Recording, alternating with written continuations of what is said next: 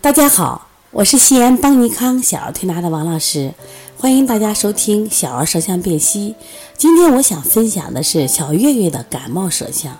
那么进入春季以后呢，我发现这天气暖和了，人容易感冒了。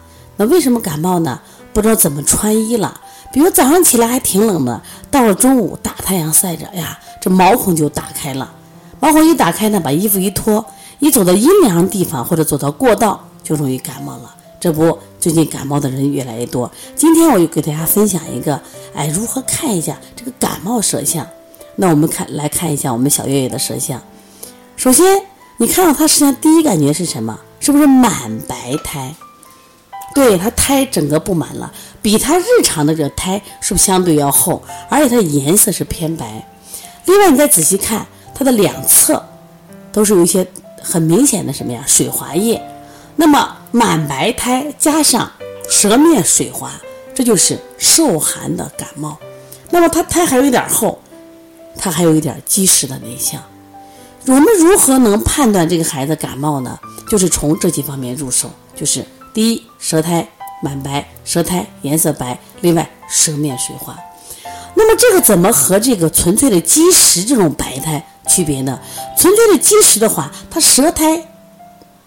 白舌苔厚，当然有的后期它会化黄，它一般舌面不水滑，而它的舌面明显的水滑，因为有受寒以后就有水滑的象。那么这个妈妈就讲，哎呀，小月月最近有时候感冒了啊，流鼻涕、打喷嚏，还有点咳嗽。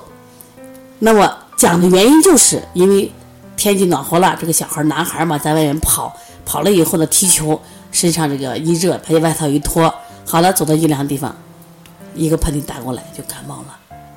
所以，如果我们能学习从舌象上看什么呀？